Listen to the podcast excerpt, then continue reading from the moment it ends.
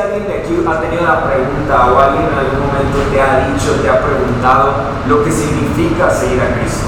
Eh, ha sido una pregunta que ahorita a muchas personas les mueve y en algunas cosas incluso les pone duda de no saber realmente por qué siguen a Cristo. O sea, tenemos una generación que está muy acostumbrada a seguir algo o seguir cosas que no entiende el motivo por, el cual las está siguiendo o las está practicando.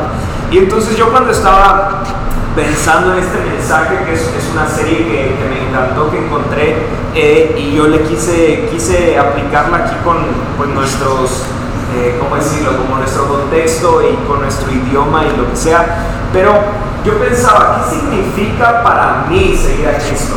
Porque el tema es seguir a Cristo en el mundo actual, seguir a Jesús, siguiendo a Jesús en el mundo actual. Pero ¿qué implica para ti seguir a Cristo? Porque eh, si lo llevamos a otro tipo de contexto, yo les he platicado yo conocí pastores en, en África que ya no tienen vida por vivir su y, yo tuve el privilegio de conocerles y que me dijeran misionero al lado de ellos, señores misioneros, yo escuincle que nada, si iba a hacer mi viaje para conocer la vida de misionero, ¿no? Misionero por un mes. No, estos venían rompiéndose eh, todo por su familia, todo lo que ellos conocían, lo ponían en peligro con tal de vivir su fe. Entonces, ¿qué implica o qué, qué, qué, consecuencia ha tenido para ti o para mí el seguir a Cristo, el seguir a Jesús? ¿Lo ha tenido? ¿No lo ha tenido? Y creo que es una pregunta muy importante que debemos de hacernos, porque eh, tomando en cuenta la semana pasada y las semanas pasadas de mensajes, lo que tú sigues se refleja en lo que vives. Lo que tú sigues se refleja en lo que vives. Si tú te dejas influenciar por Netflix, en tu lenguaje se va a ver Netflix. Si tú te dejas influenciar por tu trabajo, se va a implicar en tu trabajo. Nate trabaja con personas de Ciudad de México y dura una semana platicando con esas personas y ya lo tengo como chilango hablando en la casa. O sea, eh, y es porque las personas con las que te rodeas también tienen un impacto en la forma en la que vives. Entonces yo estaba pensando en qué implicación ha tenido el seguir a Cristo en mi vida. Y si tú lo ves, es muy, muy notorio que el mundo actual está cambiando. Estamos en un cambio constante, vemos constantemente conferencias, pláticas que nos hablan de cómo va cambiando el mundo, cómo va cambiando el marketing, cómo va cambiando la industria, cómo va todo está cambiando, revolucionando. Y no sé si han escuchado, pero muchos hablan de que a veces la iglesia pareciera que no está cambiando. Pero aquí hay algo interesante porque Dios está en constante movimiento, pero tú y yo quizás no nos estamos moviendo al paso de lo que se está moviendo Dios. Y esto no significa que tú tengas condenación, pero significa que estás pasando por alto quizás muchas de las cosas que implica seguir a Cristo. Porque a pesar de que el mundo está cambiando, sigue necesitando un Salvador. A pesar de que podamos ver cómo cambian las generaciones, cómo cambia la política, cómo cambia todo lo que está a nuestro alrededor, la gente sigue necesitando de un Salvador. Nada de lo que haga este mundo puede parchar la necesidad de un Salvador. Porque sí o sí, si tú y yo creemos en la palabra de Dios, nos dice que aunque la tecnología haya avanzado a niveles impresionantes, un día todos estaremos de cara ante Dios, sí o sí. Entonces, esto implica que el mundo sigue necesitando del Señor, aunque a veces no lo necesitan. Y yo creo que el reto más grande para las personas que seguimos a Dios en la actualidad está en permanecer con una fe firme. Una fe firme es algo que creo que ahorita cada vez es menos visto y mucho más valioso. Entonces, esta serie partió de una pregunta. Hace un par de semanas estaba en Costco, en las líneas interminables que se hacen en Costco. Y entonces yo pensé graciosamente hacer preguntas en Instagram y me salieron las preguntas muy intensas, pero demasiado intensas.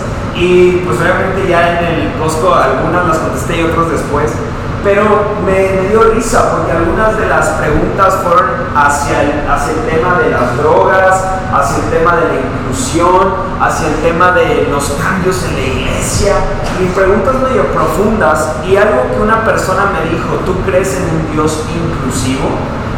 Y, y se me hizo muy interesante la pregunta, dije, órale, o sea, no sé qué tipo de respuesta quiere esta persona, pero yo creo en un Dios que es totalmente inclusivo, es totalmente incluyente, pero es un Dios tan amoroso que Él sabe la mejor versión que quizás tú no estás sabiendo. Pero aquí es muy interesante porque a pesar de que el mundo está cambiando en su forma en la que ve a Dios, Dios no ha cambiado la forma en la que ve al mundo. Dice la palabra que de tal forma amó Dios al mundo que dio a su Hijo. Eso no ha cambiado. Él no ha cambiado porque las reglas hayan cambiado en el mundo. Él no ha cambiado su gracia para con nosotros. Pero es tan importante que entendamos que en medio de conocer a ese Dios que ama a las personas, desea hacer algo por ellas, desea hacer algo por Nate, por Dani, por cada uno de nosotros. Él quiere hacer cosas por nosotros. ¿Vamos bien hasta ahí? Sí, les veo muy serios, pero sé que están muy concentrados. No sé qué, si esa pregunta te suena en tu cabeza. No sé si esta pregunta en algún momento ha sido algo que ha movido tu fe a dar pasos, te ha retrasado. ¿Cómo estoy siguiendo a Jesús en la actualidad? Porque el mensaje que predicamos es muy claro. Eh, dice la palabra en Romanos que todos somos pecadores y por tanto la paga del pecado es la muerte, pero un regalo de Dios inmerecido es su gracia, su favor, que murió por nosotros.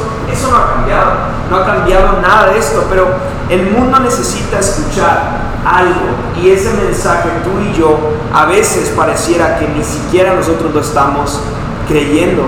Y algo que quiero hablar el día de hoy, vamos a hablar un poquito acerca de la vida de Pedro, que es uno de mis discípulos favoritos. Quizás es de los favoritos porque es de los que más se escucha, o sea, porque escuchamos bastante de Pedro, o sea, quizás no escuchamos tanto de Natanael o no escuchamos tanto de Bartolomé, o sea, no escuchamos tanto en la Biblia de algunos de los discípulos, pero algo que me gusta de Pedro es que es a mi gusto y con gran respeto a Pedro, o sea, es, muy atrabancado, es muy arrojado, o sea, era, como alguien muy impulsivo, o sea, que ni daba segundos a pensarlo, él lo estaba haciendo. Y algo que me encanta de la vida de Pedro, que vamos a hablar el día de hoy, es que Jesús, a pesar de que conocía las deficiencias de Pedro, llamó a Pedro. ¿Qué promesa nos da eso a nosotros? Que a pesar de que Dios conoce a Orlando, sus deficiencias, Dios llama a Orlando. A pesar de que Dios conoce a Leslie, Oscar, nos llama y nos llama a seguirlo.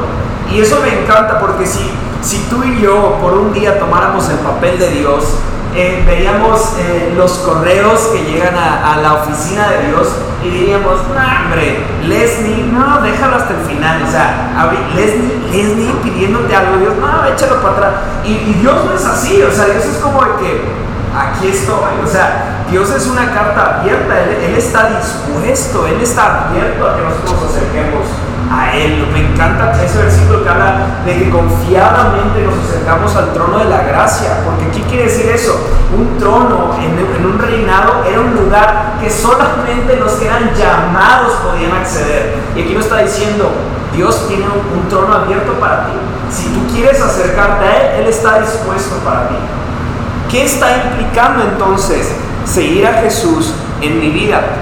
Vamos a leer Mateo 4, verso 18 y 20, por favor, lo pueden leer aquí en la pantalla. Ahora sí hay tecnología suficiente. No hay tecnología suficiente al parecer. ¿Qué hiciste, Nathaniel? Te lo dejé todo preparado y me estás haciendo quedar mal. No, pues. Dale más, dale más. ¿Ya estabas aquí o no? Ahí está, sí. Esa. Mateo 4, 18 al 20 dice, cierto día, mientras Jesús caminaba por la orilla del mar de Galilea, vio a dos hermanos, a Simón también llamado Pedro y a Andrés, que echaban la red al agua porque vivían de la pesca. Jesús los llamó, vengan, síganme y yo les enseñaré cómo pescar personas.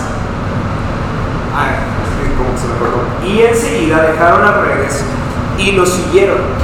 Entonces, este, este versículo yo lo he predicado de varias formas, y ya lo voy a hablar en otro contexto, pero si tú te pones a pensar, ¿qué tenían de especial Pedro y su hermano para que Jesús, Dios, se acercara y les dijera, dejen lo que están haciendo y síganme? no llenaron su solicitud de discípulo, no llenaron su currículum con las necesidades de ser un discípulo. ¿Qué, qué vio Jesús en ellos? Y yo creo que lo que vio Jesús y lo que está buscando en la actualidad Jesús para que nos, con nosotros es el poder de decisión. Porque es una pregunta, pero ¿cómo se llama? Nate, es el que me ayude en esto. ¿Cómo se llaman esas preguntas que es como una orden, pero es una pregunta? Esa, la orden, pero una instrucción, no, es que es como, porque es una, es una invitación, es decir, sígueme, tú le puedes decir no, pero, pero al mismo tiempo es una orden, te está diciendo hazlo, ¿sabes? Pero algo que me encanta es que en la Biblia encontramos el versículo que dice que muchos son llamados, más pocos son los escogidos. Entonces, eso quiere decir que Dios está invitando a Nate, Dios está invitando a Dani, Dios está invitando a, la otra Dani, eh, a, a cada uno de nosotros. Él nos está invitando, pero no todos responden a la invitación de Jesús. ¿Qué me quiere decir eso? Que muy seguramente Jesús se acercó con otros a decirles, sígueme. Y ellos dijeron, no.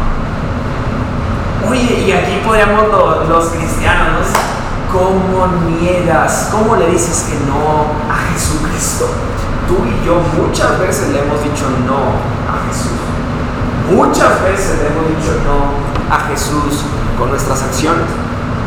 Entonces, no sé si lo piensas, pero Jesús llegó con los discípulos y les dijo, sígueme, pero no le dijo a dónde. Y esta fue una pregunta que me hicieron. Yo prediqué de este pasaje y les dije, por aquí no quiero que se llama sígueme. Creo que incluso ya prediqué algo de eso aquí en la iglesia. Pero la pregunta es, ok, sigo a Jesús, ¿a dónde? Ok Jesús, te sigo, va, ¿a dónde te sigo? Y algo que me encantó de, de, Pedro y Andrés es que ellos dicen que dejaron sus redes y comenzaron a seguir. El destino no tenía importancia porque escucharon a alguien que tenía importancia. Pero aquí hay algo interesante porque no sé cuántos casados hay aquí, creo que somos uno, dos, tres, ¿verdad? ¿Tres casados? Sí, ¿no? Oscar Leslie Orna y nosotros, sí. Eh, pero cuando yo le dije a Cory, ¿te quieres casar conmigo? Yo le hice una invitación. Y, esa invitación no era tan santa como la de Jesús, en la que le dije, sígueme y te haré multiplicar, como, no, no, no. Yo le dije una pregunta, pero ella tuvo que tomar la decisión en si seguirme o no. Y esa decisión muchas veces no está siendo fácil de tomar para las personas. Porque cuando tú unes tu vida con una persona, estás, estás dando un paso al incierto. Pero hay algo que marca la diferencia. Y por eso aquí está Corey Andrews. Nada más que habla de ti. Pero eh, lo que se me hace muy interesante es que cuando tú invitas a una persona a seguirte, facilitas a esa persona que pueda seguirte si esa persona comprende el destino si esa persona comprende el propósito. Si yo le digo a una persona nada más, sígueme, lo más probable es que me va a decir, ¿a dónde? ¿A dónde vamos? Pero cuando una persona comprende que hay un propósito y hay un destino, es mucho más fácil seguirlo. Entonces, el día de hoy, en exclusiva para ustedes, tengo la respuesta de dónde está diciéndonos Jesús que lo sigamos. ¿Están listos? ¿Alguien sabe? ¿Alguien sabe que quiera predicar por mí? No. No. Entonces, es fácil que tú y yo sigamos cuando tengamos entendimiento del propósito y esa invitación que le hizo Jesús a los discípulos la sigue haciendo a cada uno de nosotros día con día. Día con día, dice Job, en, el libro de Job, dice que Dios habla al mundo una, dos, hasta más veces, pero el mundo no escucha la voz de Dios. Entonces, Jesús está llamándote, lo creas o no. Y te está diciendo, sígueme. ¿Quieres seguirme? Sígueme. Entonces hoy les quiero hablar de a dónde seguimos a Jesús. Y para esto eh, lo vamos a ver en un capítulo que nos habla tres parábolas de a dónde nos está guiando el Señor. A dónde está guiándonos Jesús. A dónde va el camino de Jesús. Y es muy interesante porque puedes encontrar en la Biblia una parábola que te hable del tema, a veces dos parábolas que te hablen del mismo tema, pero solo en esta ocasión encontramos tres parábolas que nos hablan de un mismo fin. y es acerca de a dónde va Jesús. Entonces quiero que vayamos a Lucas capítulo 15.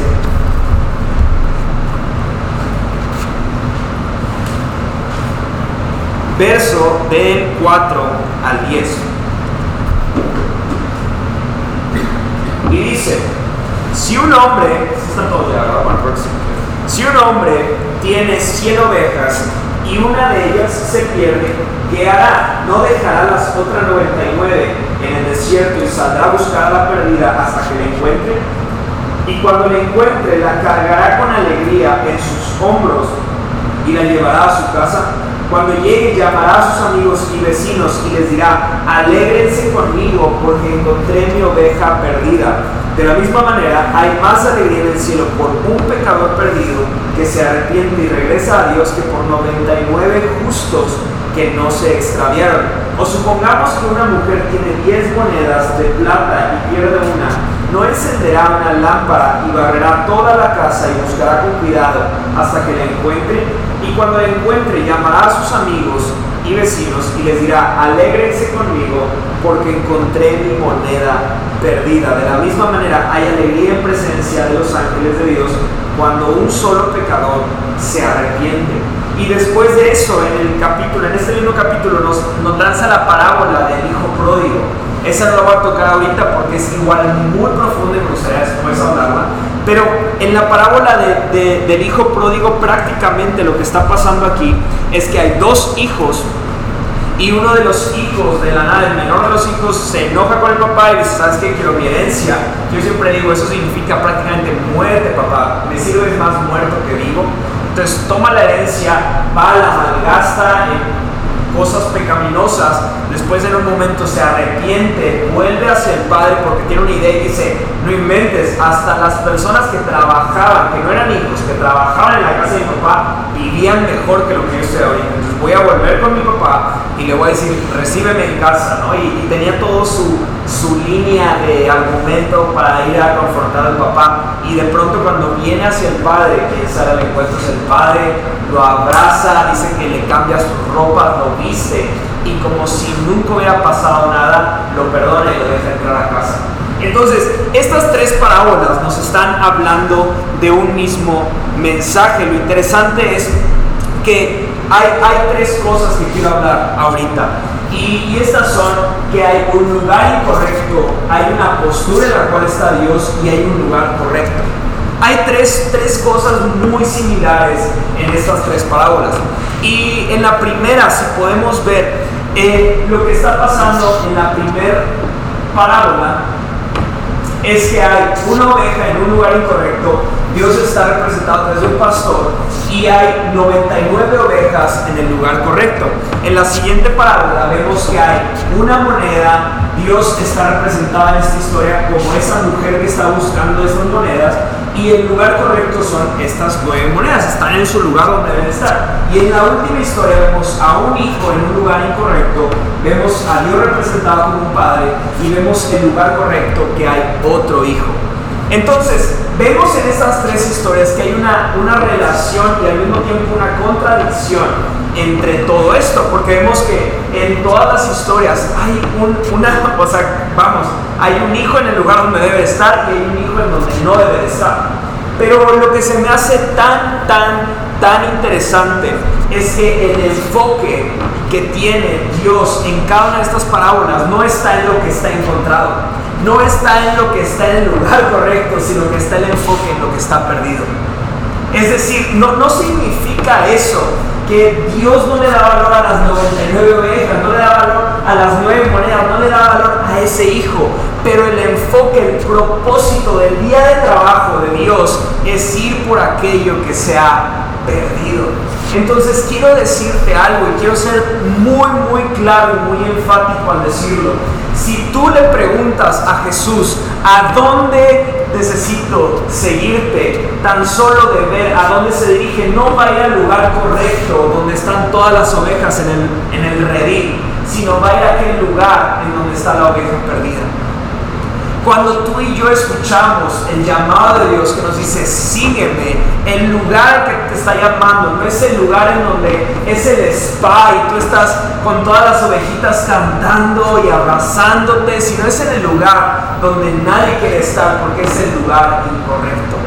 Pero aquí lo más hermoso de todo esto es que no dice, la no dice, y el pastor toma 10 de sus ovejitas y va por la perdida. Porque eh, Dios es quien toma la iniciativa, no necesita la ayuda, no necesita el soporte de nadie más. Pero lo que me encanta de la invitación que Dios hace a cada uno de nosotros es que el llamado que nos da a decirnos, sígueme, es un llamado a reconocer lo que Él está haciendo.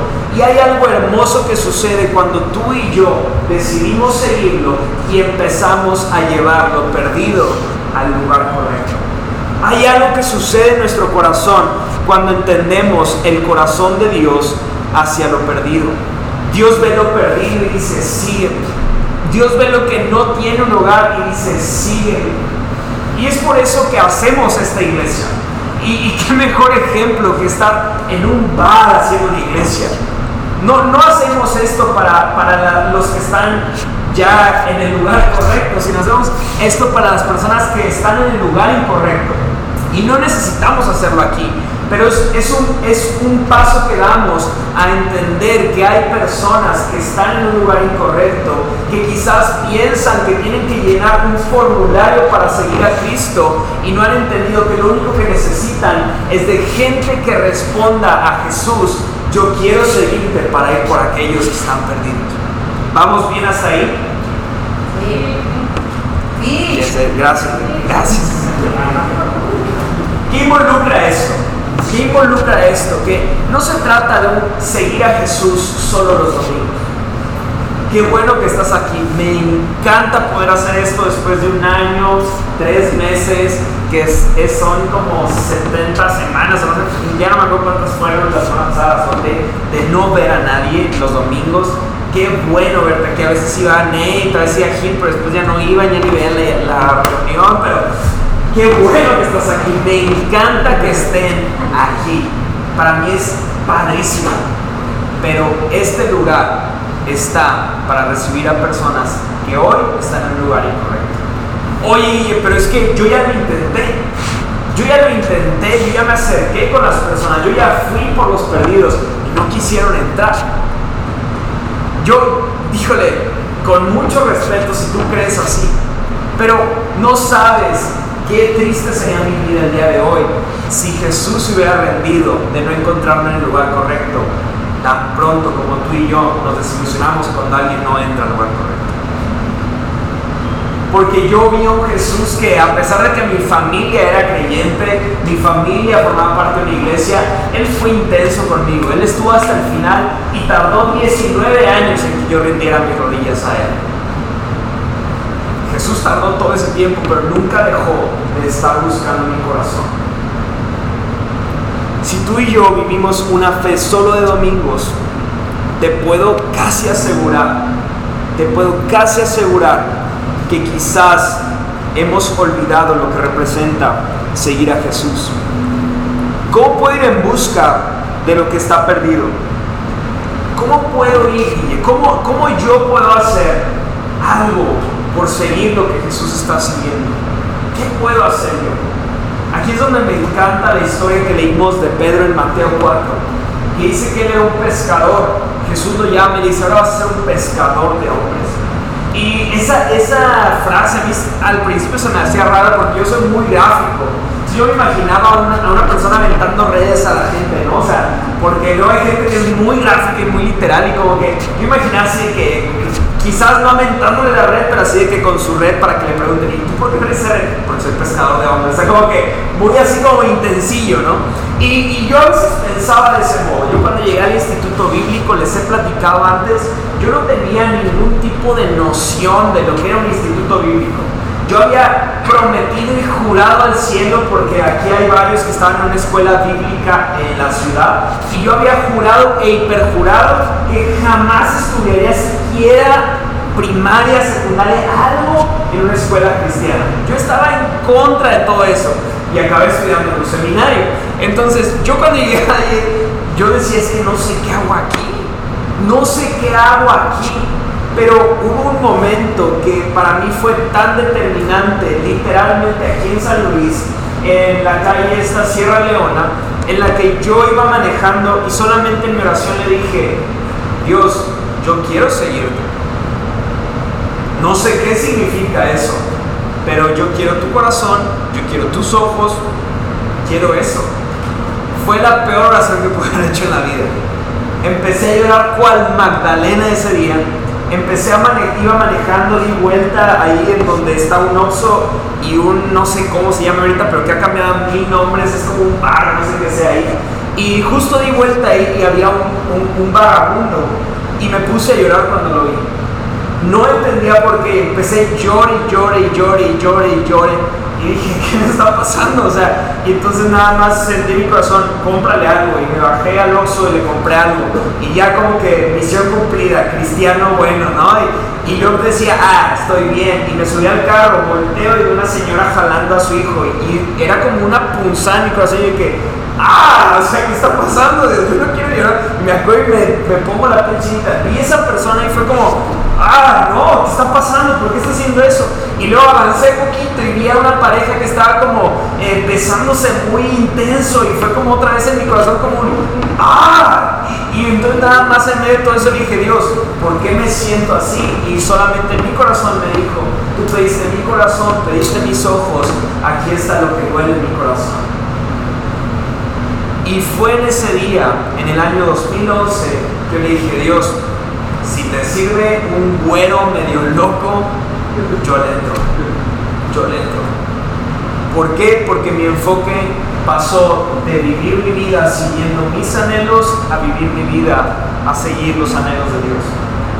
Algo que va a pasar y un distintivo. La semana pasada hablábamos de Jenga y Lego. Me da risa que Gil le trae a mi hijo una, o sea, tomado de esa prédica me dijo algo muy chistoso de lo de Jenga. Pero bueno, el punto aquí es que la semana, la semana pasada que hablamos de Lego y Jenga, yo les decía que una de las cosas con las cuales te darás cuenta si tu fundamento está en el lugar correcto es si estás persiguiendo lo que tú quieres o si estás persiguiendo lo que Dios quiere.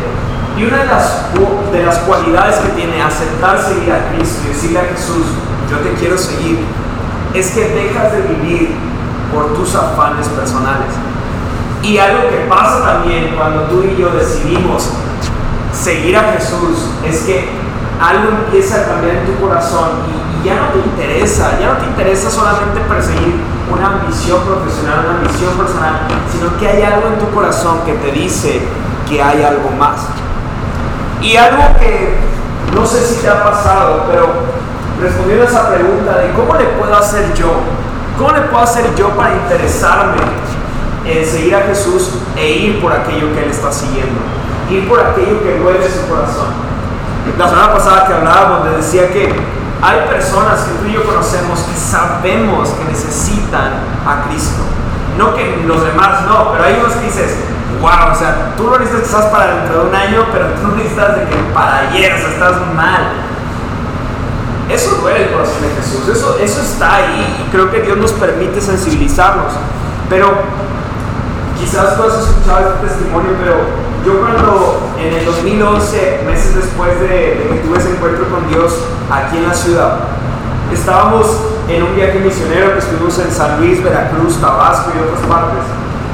Y pues todos mis amigos eran como hijos de pastores, misioneros, etc.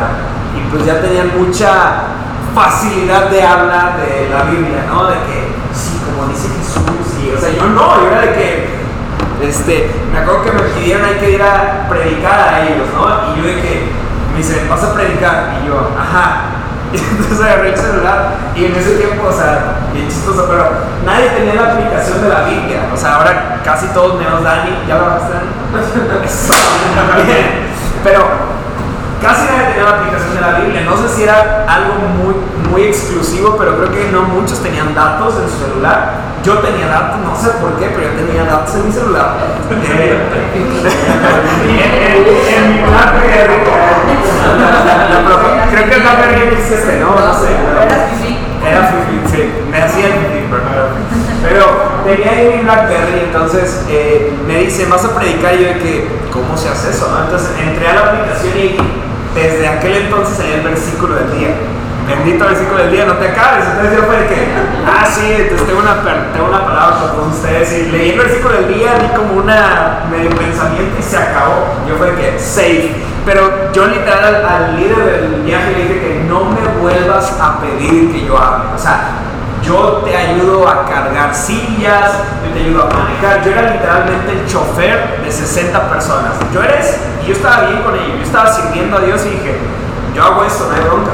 Pero las circunstancias me llevaron a que el día final del viaje ya no tenía que llevar a nadie porque llegaron unas personas que eran los choferes, entonces se acabó mi chamba. Literalmente fue de que me dijo el líder de que, oye, pues únete al grupo y haz lo que ellos hacen, porque literal yo los dejaba a los misioneros, ellos predicaban todo el día, yo manejaba por todos lados y llegaba por ellos y me los llevaba. Eso era mi viaje, ¿no? Y entonces, pues ya eso se acabó, yo estaba ahí y dicen, pues tienes que ir a, hablar de Dios a la gente, sal a la calle, lo que tú quieras. Y entonces yo dije, ah, pues vale, ¿no? Entonces salí a una calle y ya estaba gente. Y salí a otra calle y pues ya había gente. Y era un pueblo chiquito, como unas 3.000 personas. Entonces era un pueblo chico y estaba casi todo cubierto. Y entonces yo de repente tuve una visión. No, la verdad es que no, pero volteo y vi bar, no sé qué. El nombre de un bar, como fuera, ¿no? No sé por qué, es sabio, entré al bar. Y entonces le pedí al...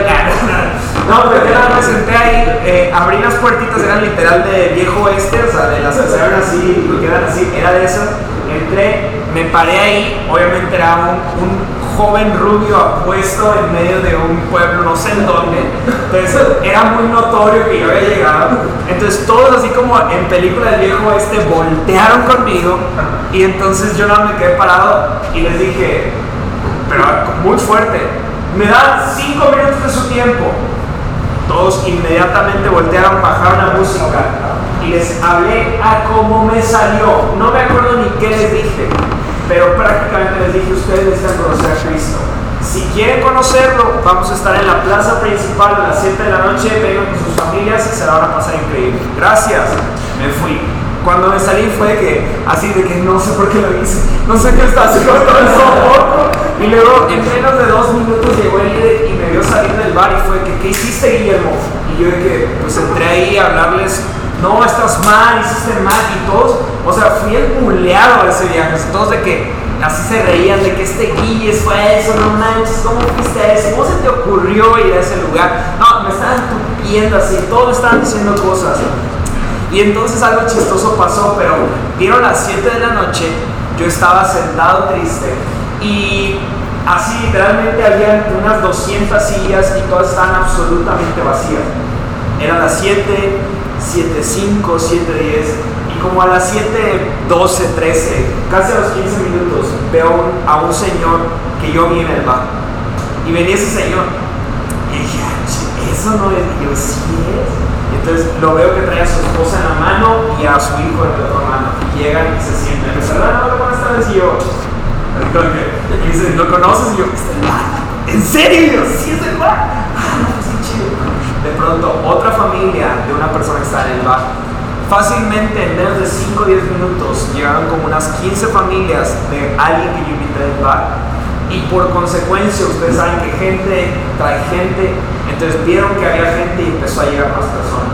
Me pidieron disculpas los líderes del día que me dijeron, no, nosotros no recomendamos que entren en un bar, pero pues quizás era donde tenías que estar, qué bueno que diste el paso ahí que se va.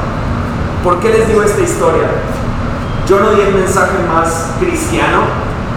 Yo creo que ni me acuerdo porque habré dicho alguna tontería y Dios me permitió tener Alzheimer en ese momento. No sé qué les dije, pero ahorita les dije que lo que Dios más ve en el corazón de un Pedro, y es por eso que lo llama, es su decisión y su disposición. Porque todos tenemos el poder decidir y decirle a Jesús, no te quiero seguir, no tengo tiempo. Y lo que me encanta de Jesús es de que, ok, vuelvo más tarde.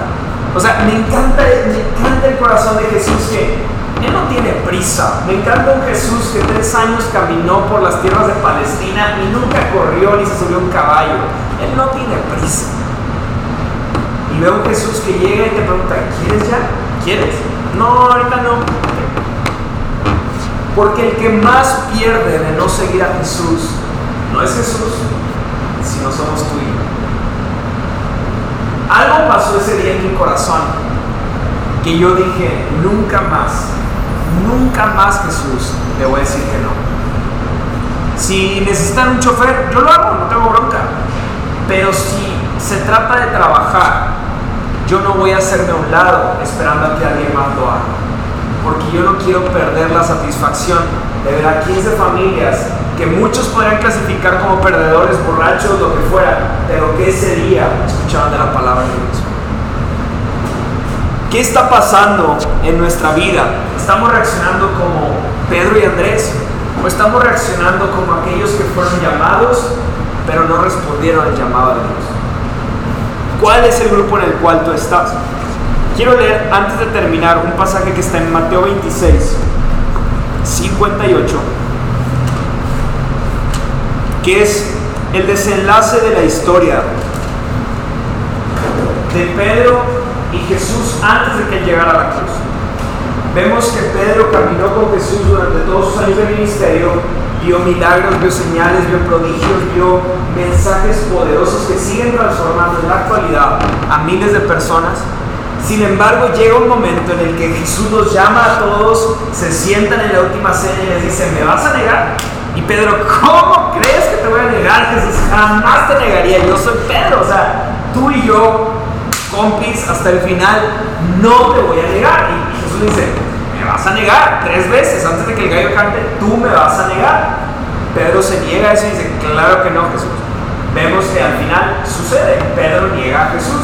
Sin embargo, hay, algo interesante que quiero puntualizar en este versículo, Mateo 26, 58. Y dice, Mientras tanto, Pedro lo siguió de qué?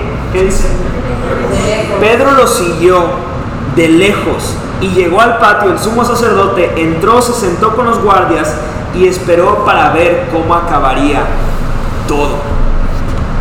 ¿Qué determina que tú y yo decidamos seguir o no seguir a Jesús?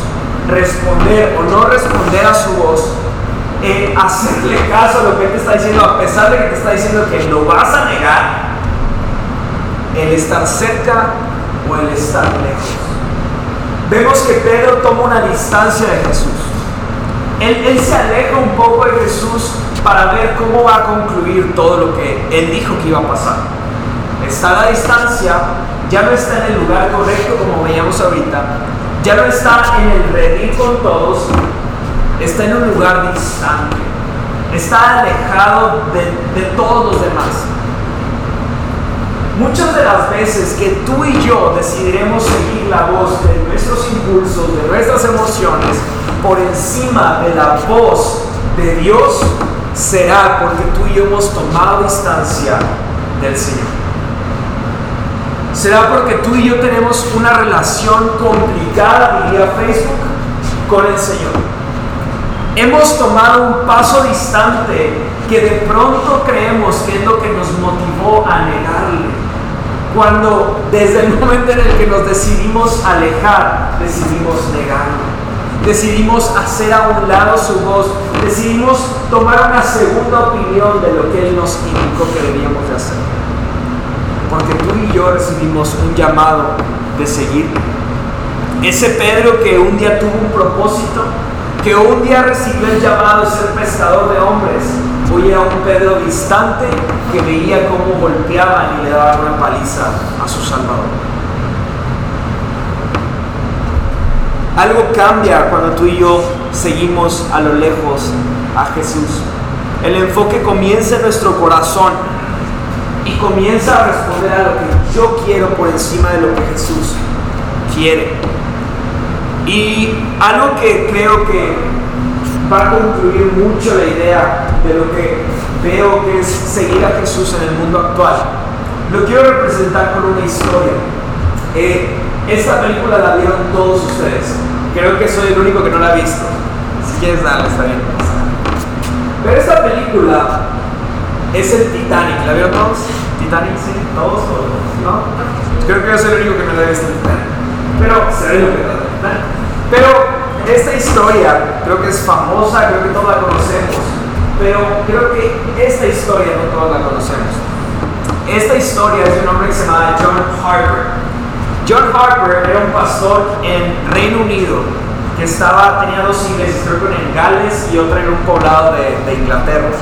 Y él recibió una, una, invitación de un pastor en Chicago, que aún su iglesia existe el día de hoy, se apida en Moody, no, sé, no me acuerdo el nombre, pero recibió una invitación del pastor de Chicago para que fuera a predicar. Y entonces él junto con su hija iba a tomar un viaje hacia Estados Unidos para predicar en Chicago. Y adivinen a qué barco se subió. Sé que ya lo pensaron y están bien, se subió al Titanic. Y entonces John Harper estaba en una misión a llegar a predicar a una iglesia en Chicago con su hija en el Titanic. Y como ustedes saben, el Titanic no llegó a su destino.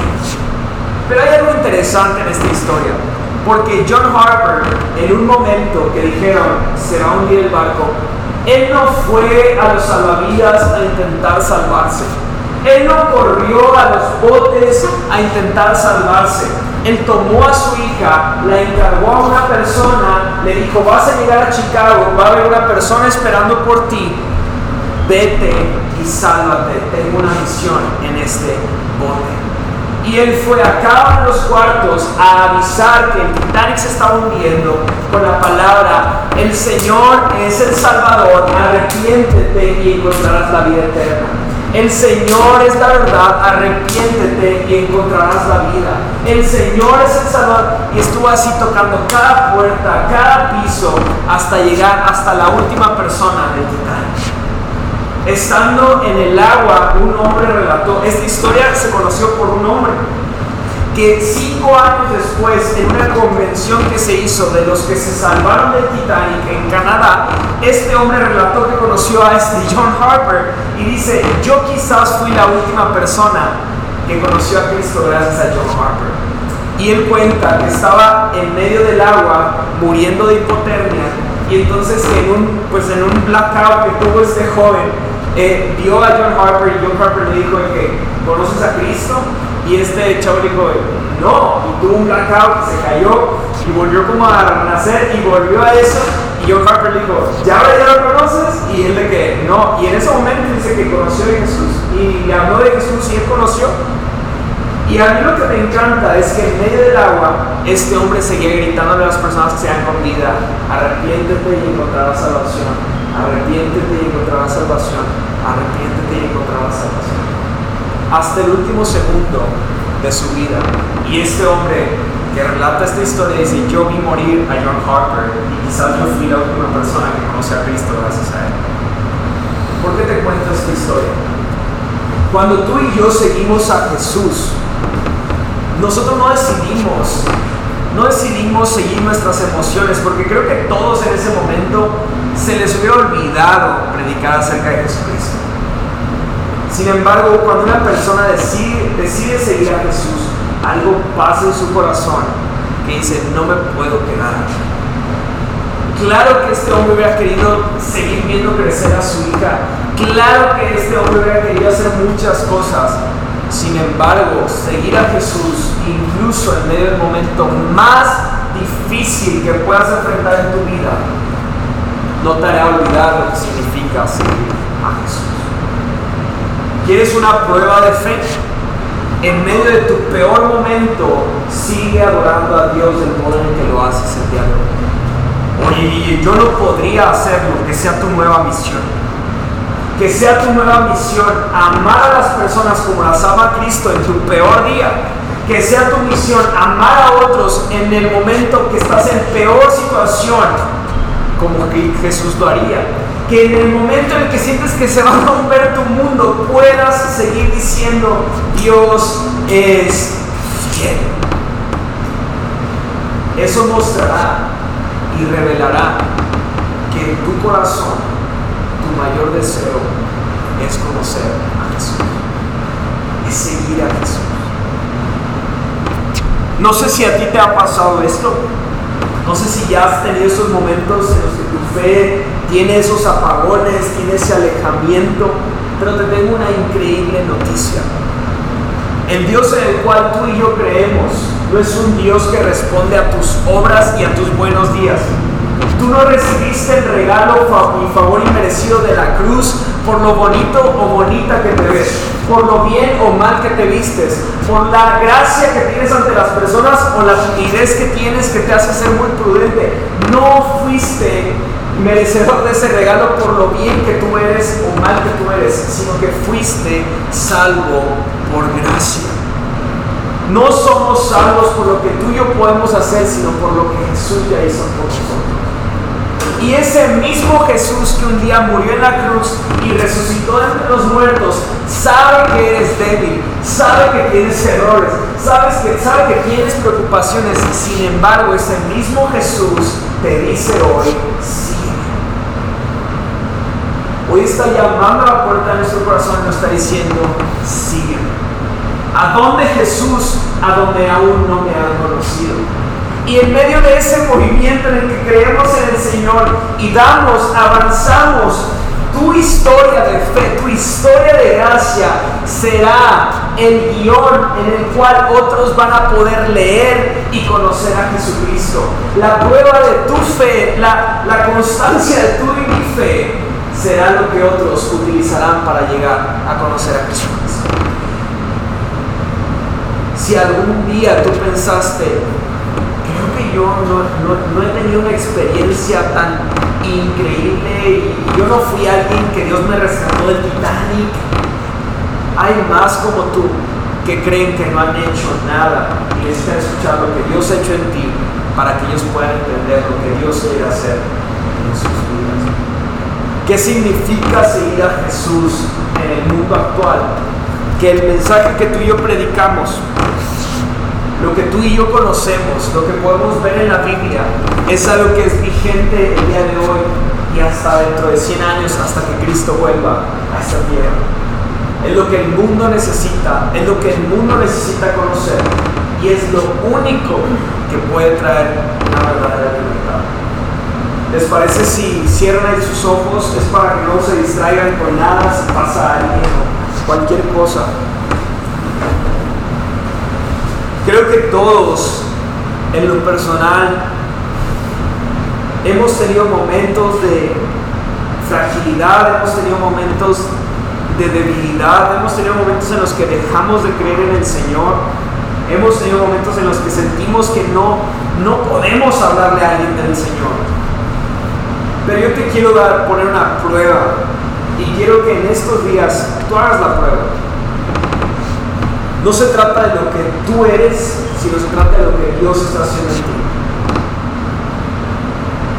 Yo quiero animarte a que ahorita, mientras tienes cerrados, le la pregunta a Dios.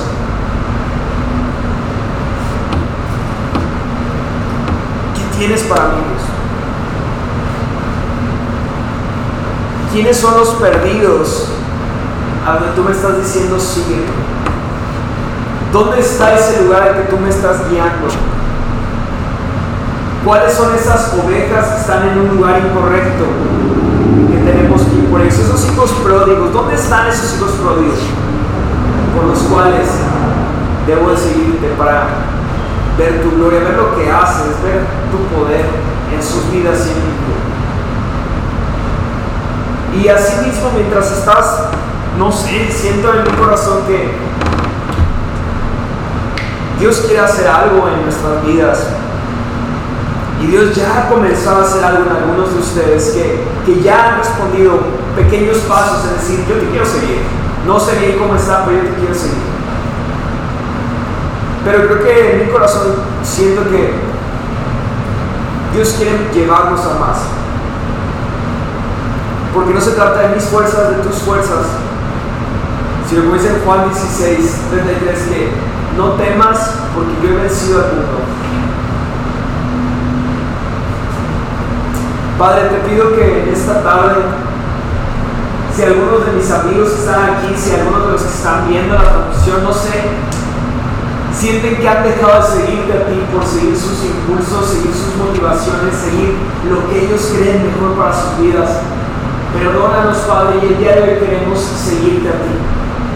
Porque sabemos que en nuestra vida tú nos mostrarás aquellos lugares en los que solamente podremos nosotros ir y que tú necesitas que seamos tus discípulos para ir a aquellos lugares en donde te necesitan, Padre. Te pido que el día de hoy tú levantes hombres valientes y mujeres valientes que aceptan y responden a la voz de sígueme.